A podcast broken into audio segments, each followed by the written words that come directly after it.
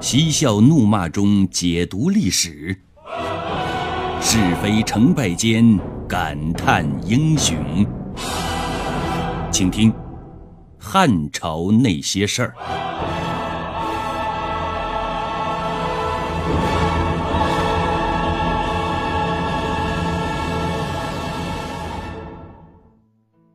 卓文君放下了富家女的身份，决定和司马相如私奔。那是在一个朦胧的月夜，他们就私奔来到了成都。有人说这是历史上最美丽的私奔。夫君的家到了，果然是典型的知识分子家庭啊，家徒四壁。爱情是精神的，婚姻是物质的，他们总不能沉浸在琴声的欢愉当中。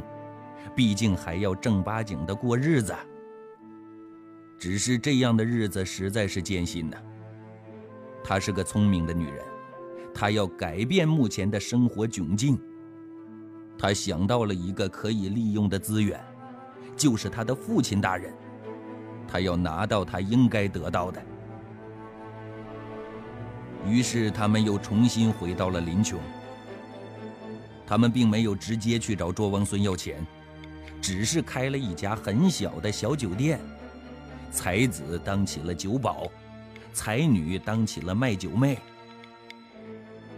那富豪卓王孙一向都爱面子，他的女儿当然知道了，终于打消了女儿私奔的怒气，向他们举手投降。那毕竟是他疼爱的女儿啊。于是父亲分给文君仆从百人，钱百万。及其驾驶衣被财物，卓文君和司马相如高兴地回到成都，买良田、置豪宅，过起了有钱人的生活。汉武帝即位，男人是不能在家吃软饭的。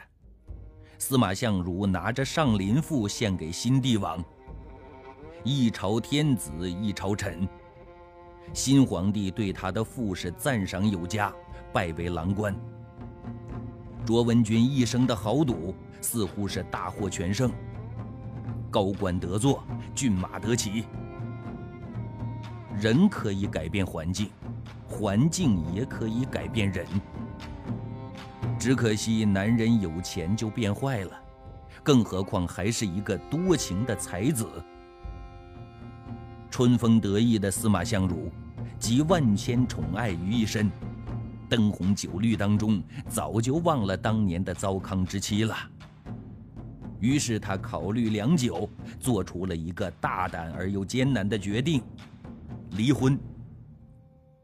当然了，离婚是现在才有的词儿，古人那不叫离婚，他们管这叫休妻。跟我们现代的夫妻离婚一样，离婚都得有理由啊，比如说性格不合呀。比如说第三者插足啊，司马相如萌生休了卓文君这个糟糠之妻的想法之后，于是写了一纸休书。当然，聪明的司马相如没能直接说要休了他，而是变通了一下休书的内容。我们来说一下休书的内容就知道了，信里居然没有字，只有十三个数字。一二三四五六七八九十百千万，这是典型的打哑谜呀。什么意思？但司马相如相信，聪明的卓文君会明白他的意思。而我们的卓文君小姐，自打司马相如走后，那是天天等着夫君来接她。夜夜盼着夫君来接她。五年的光景一晃而过，她是等的花也谢了，还是不见夫君的身影。可值得庆幸的是呢，她没有等来夫君，却等来了他的信。接到信的她同样是激动的无与伦比。可是当她激动的打开信的时候，满心的欢喜。立马就被一种叫做忧伤、绝望的东西给代替了。卓文君是何等聪明的女人呢？自然知道夫君打哑谜的意思。这句话里每个数字都有，唯独没有“意”。无意，就是无意呀。可以谐音想一下：一二三四五六七八九十，百千亿。啊，百千万亿。有百有千有万，还得有亿呀。但这里边没有那个“亿”的数字，一谐音，那就是无情无义的“义”呀。这含义已经不言而喻了。伤心也好，痛苦也罢，卓文君就是卓文君。他很快从伤痛当中走了出来，他决定用尽全力来挽救这段濒临破碎的婚姻。他同样回了一封信，信的内容却很独特，只是将司马相如这十三个数字正写了一遍。又反写了一遍，做了一首数字诗。一别之后，两地相思，说的是三四月，却谁知是五六年。七弦琴无心弹，八行书无可传，九连环从中折断。十里长亭望眼欲穿。百般怨，千般念，万般无奈把郎怨。万语千言道不尽，百无聊赖十凭栏。重九登高看孤雁，八月中秋月圆人不圆。七月半烧香秉烛问苍天，六月伏天人人摇扇我心寒。五月榴花如火，偏遇阵阵冷雨浇花端。四月枇杷黄，我欲对镜心意乱。三月桃花随流水，二月风筝线儿断。咦，郎呀郎，巴不得下一世你为女来，我为男。卓文君眼看口口声声说爱他一生一世的夫君变心以后，他并没有用最俗的那些“忘记你我做不到”之类的话来挽留司马相如的心，而是以暗讽的方式来刺激司马相如的良心。果然，司马相如看到卓文君的回信之后，用四个字来形容，是羞愧难当。回想起自己穷困潦倒时文君的种种好处，他的良知终于复苏了过来，于是来了个浪子回头，决定不再休妻。当然了，司马相如不休妻，但这并不代表他不再续妻。于是，喜新不厌旧的司马相如回了这么一封信，信的内容不再打哑谜了。而是实话实说。他以商量的口吻对卓文君说：“念在夫妻一场的份上，婚可以不离了，但是纳妾总可以吧？”这对眼睛里揉不进一粒沙子的卓文君来说，纳妾比休妻更难受。于是，她是真的愤怒了：为何自己的丈夫？总是三番两次的要花心呢。她想过一哭二闹三上吊，但是那样的结果很有可能是覆水难收，万劫不复。他决定以其人之道还治其人之身，用司马相如最擅长的文字来作为最后的武器进行反击。一首流传千古的《白头吟》。就这样新鲜出炉了。皑如山上雪，皎如云间月。闻君有两意，故来相决绝。今日斗酒会，明旦沟水头。谢蝶玉钩上，沟水东西流。凄凄复凄凄，嫁娶不须啼。愿得一心人，白头不相离。竹竿何袅袅，鱼尾何喜喜。男儿重义气，何用钱刀为？卓文君怕白头吟这一剂猛药的威力还不够。还附加了一曲凄伤的诀别书：“春华镜芳，五色灵素，琴上在玉，而心生待故。锦水有渊，汉宫有水，比物而心，解世人之仁兮，貌与言而不误。朱弦断，明镜缺，朝露晞，方时歇。”白头吟，伤离别，努力加餐，勿念妾。锦水汤汤，与君长绝。卓文君以四川烈女的刚强性格表示，自己只能愿得一心人，白头不相离的决绝。如果你司马相如还是要将花心进行到底。那么我跟你也就走到了尽头，大家以后路归路，桥归桥，各不相干。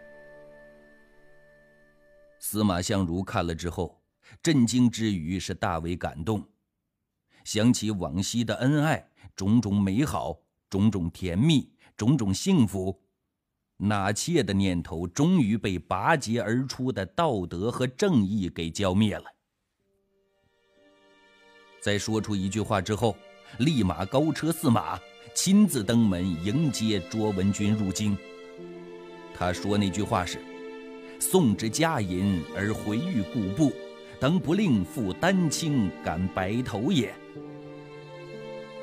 就是说呢，我读了你的文章之后，我决定回头了，一定不负你的青丝变为白发，不负你这份感情。卓文君的放手一搏，终于让这个风流多情的男人回心转意了。后人有藏头诗《望江亭》来吟咏此事：“当卢卓女艳如花，不计琴心未有涯。复却今宵花底月，轻许怜我尚无家。”这首诗四句，每一个字。第一个字连起来，那就是“当不负卿”，写的寓意也很深，也是耐人寻味的。俗话说：“一朝被蛇咬，十年怕井绳。”官场的诱惑早让卓文君心有余悸，因此，当司马相如搞定西夷，功成名就回长安的时候，他并没有半点欢喜。对于他来说，司马相如越成功，她就越没有安全感。丈夫，丈夫，一丈之内是丈夫，出了一丈就可能什么都不是了。因此，当汉武帝对受贿的夫君给出革职回家的处罚以后，早就想远离灯红酒绿的城市生活，去过逍遥自在田园生活的卓文君，怎么能不高兴呢？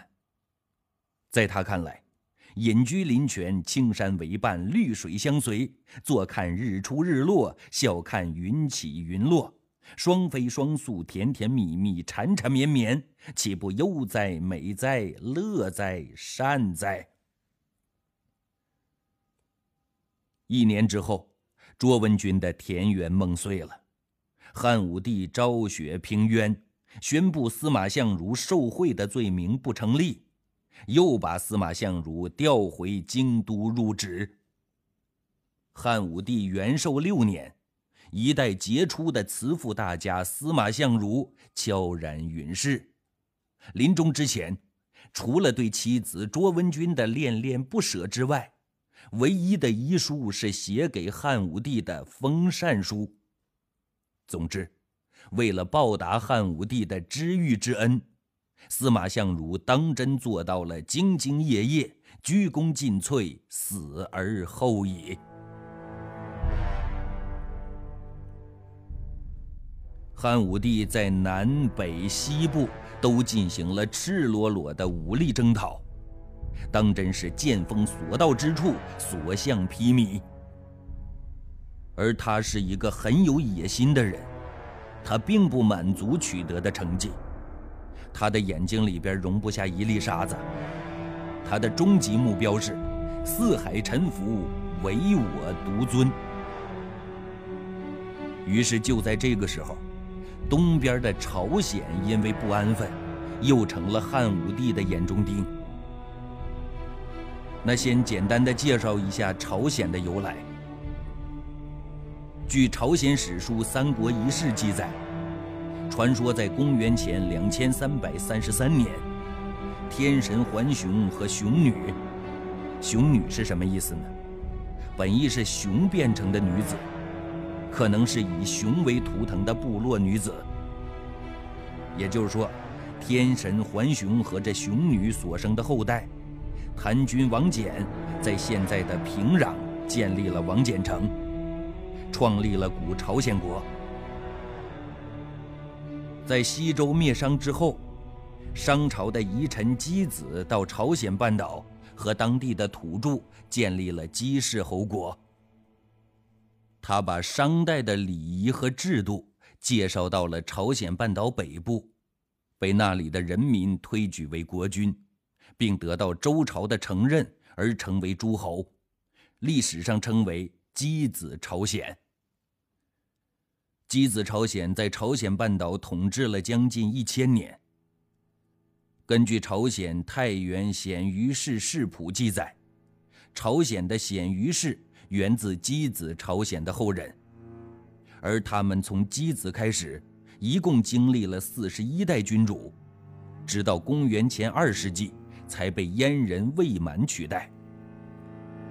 汉朝初年，燕王卢绾叛汉之后逃至匈奴，他的部将燕国将军魏满率领一千多人进入朝鲜，并成为箕子朝鲜的公相。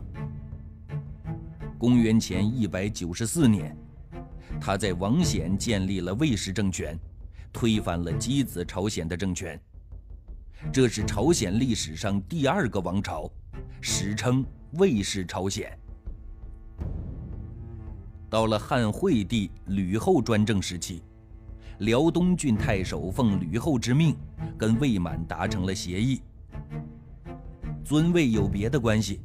朝鲜是汉朝的特别行政区，魏满是汉朝的行政区特首。魏满有管理塞外蛮夷的权利，有阻止其他种族部落骚动的义务，有积极指引其他部落酋长到汉朝拜见的义务。换句话说呢，就是不能限制和阻拦他们的上访和进献。汉朝为了回报魏满的协助和支持，每年给予不菲的恩赐作为报酬，逢年过节还会送上特别的礼物作为奖励。总之一句话，朝鲜是汉朝倒贴的附属国。魏满以称臣的名义得到的实惠是看得见的，依靠强大的汉朝的支持。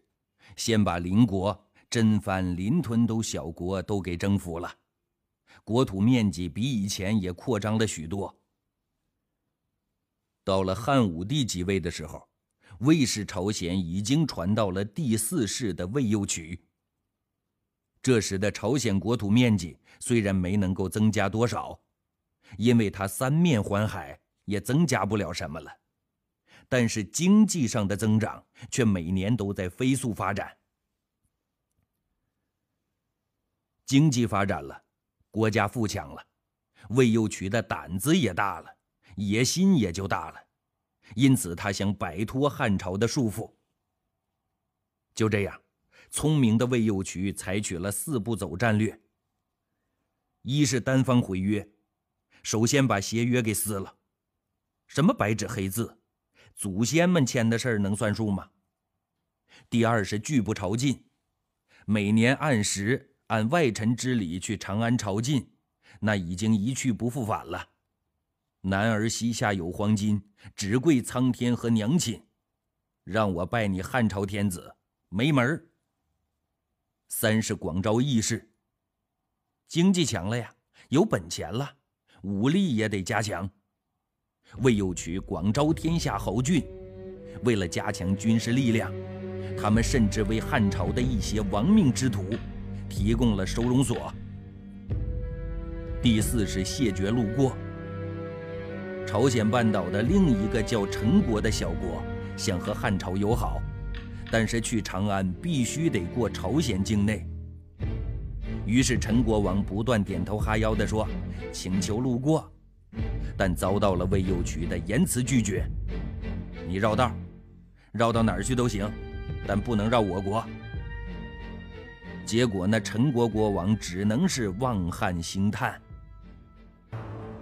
魏有渠实行四步走战略之后，汉武帝很生气，他认为他的权威受到了严重的威胁和挑战，认为这是对汉朝的极大侮辱和蔑视。